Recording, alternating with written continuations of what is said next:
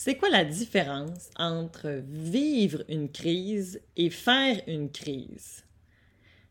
Est-ce qu'il y a vraiment une différence entre les deux? C'est une question qui m'est venue de Sylvia, 65 ans, qui est grand-maman de jumelles et d'un bébé. Et parfois, elle aide euh, la famille et sa belle-fille lui a dit Ben non, Sylvia, elle n'est pas en train de me faire une crise, elle vit une crise. Alors allons voir s'il y a une différence ou pas.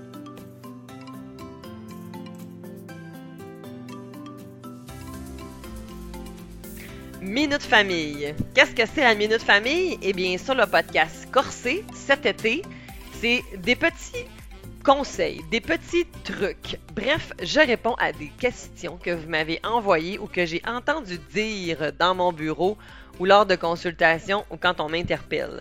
Alors pendant quelques minutes seulement, à tous les semaines, on se retrouve sur le podcast Corsé pour le moment Minute Famille. Ne te gêne pas si tu as des questions à me poser. Écris-moi sur mes réseaux sociaux, Cynthia Girard Psymed. Viens me poser tes questions, puis ça va me faire plaisir de peut-être pouvoir y répondre durant la période de l'été. La minute famille, ça se consomme vraiment très bien avec un petit pina colada, un petit martini, en passant la tondeuse, en préparant le punch ou tout simplement en regardant les enfants qui courent autour de la piscine. Bonne écoute et bon été! Alors, à la question qu'on a reçue de Sylvia, s'il y a une différence entre faire une crise ou vivre une crise, eh bien, en fait, oui. Il y a une différence entre les deux. Et elle est assez majeure. En fait, faire une crise, ça renvoie au fait que c'est quelque chose de volontaire. Par exemple, si je me fais une salade, ben, je décide consciemment de poser l'action, de me prendre la salade et de couper la salade, puis de faire le nécessaire pour pouvoir la manger.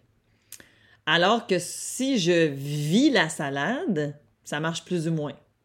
Vivre quelque chose, c'est quelque chose qui m'arrive. Je n'ai pas de contrôle sur cet élément qui rentre en moi.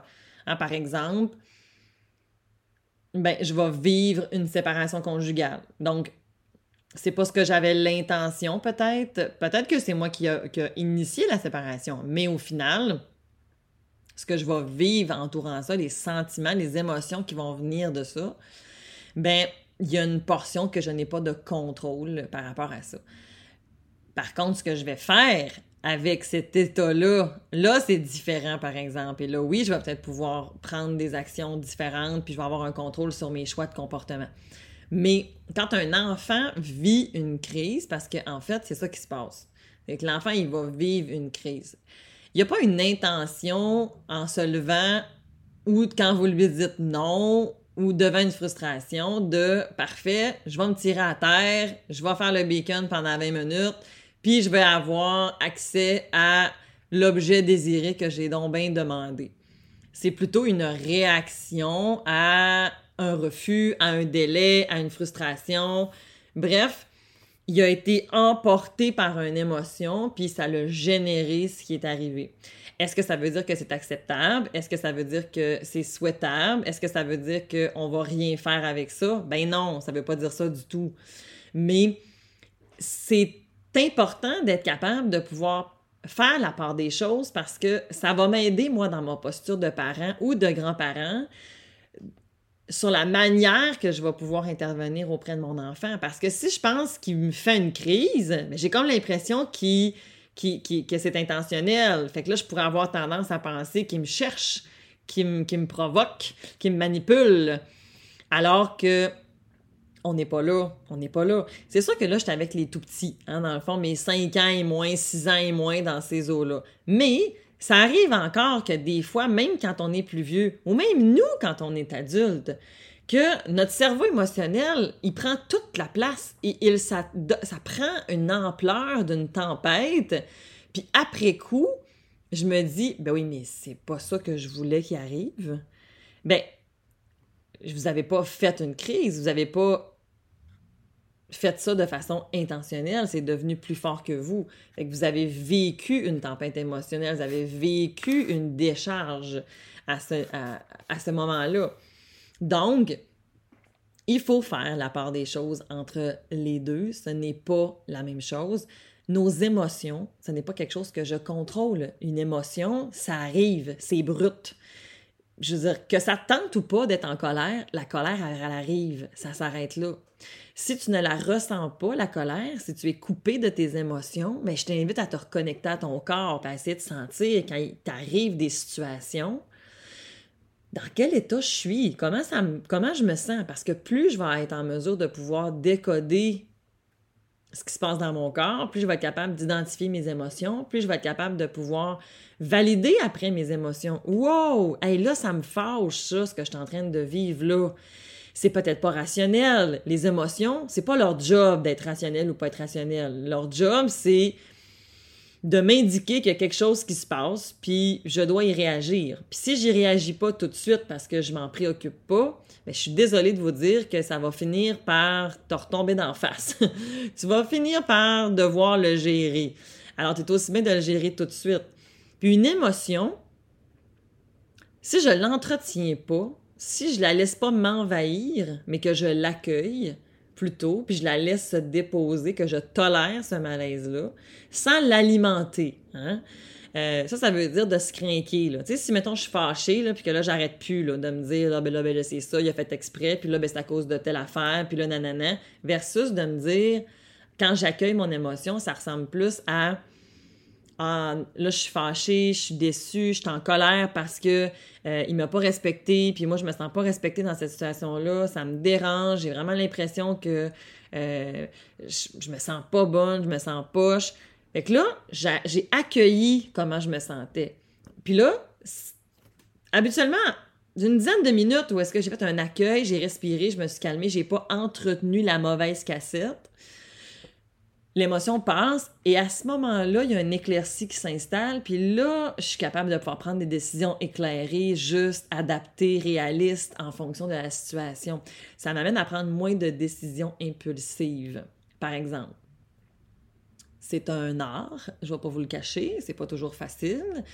Euh, vous commencez à le savoir, je vous pas, c'est pas la première fois que j'en parle. Moi, j'ai un tempérament assez fougueux, je suis un cheval sauvage. Euh, j'ai cette tendance-là, moi, à être euh, assez impulsive, fait que je dois vraiment apprendre à prendre les rênes de mon cheval puis lui dire Eh oh, attends, il n'y a pas de réel danger là. Calme-toi, relax, respire, ça va là. Je veux dire, ce que ton enfant est en train de te faire vivre, ça n'a pas rapport avec toi, là. C'est pas contre toi. C'est son cerveau qui est immature, c'est la situation dans laquelle on est, on est en train de. C'est ce qu'on vit c'est pas comme le big deal, ça y est, je viens de sceller son futur, là. On n'est pas là-dedans. Donc, on doit être capable de se dégager. Alors, dans ce temps-là, ça me permet de pouvoir reprendre le contrôle sur mes comportements, apaiser mon monde émotionnel et de ne pas laisser mes pensées m'envahir. Parce que des pensées, ce ne sont que des mots qui sont dans ma tête. Ce n'est pas la réalité. Alors voilà, c'était la petite différence entre est-ce que faire une crise ou vivre une crise, c'est-tu pareil cette affaire-là, c'est-tu pas pareil? J'espère que ça vous a aidé, puis on se revoit la semaine prochaine. Salut! Et eh bien voilà! La minute famille est déjà terminée. T'as même pas eu le temps de finir ton gin tonic, j'en suis persuadée. Tout l'été, ça va être ça sur le podcast Corsé.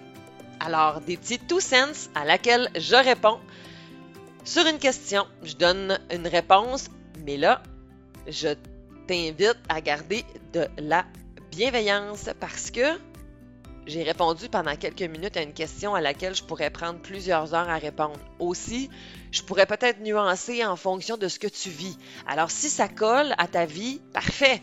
Mais ça se peut que ça fonctionne pas. Ça se peut qu'on ait besoin de l'adapter, de nuancer, de le personnaliser. Alors, je t'invite à garder l'œil ouvert par rapport à ça. Si tu aimerais me poser des questions pour que je puisse y répondre durant l'été, je t'invite à m'écrire un courriel consultation à commercial dans le descriptif euh, de l'épisode. Tu retrouveras mon adresse courriel. Alors, viens m'écrire tes questions, puis ça va me faire plaisir de pouvoir y répondre probablement durant l'été. Alors, sur ce, je te souhaite une bonne journée ensoleillé et on se revoit la semaine prochaine. Bye bye!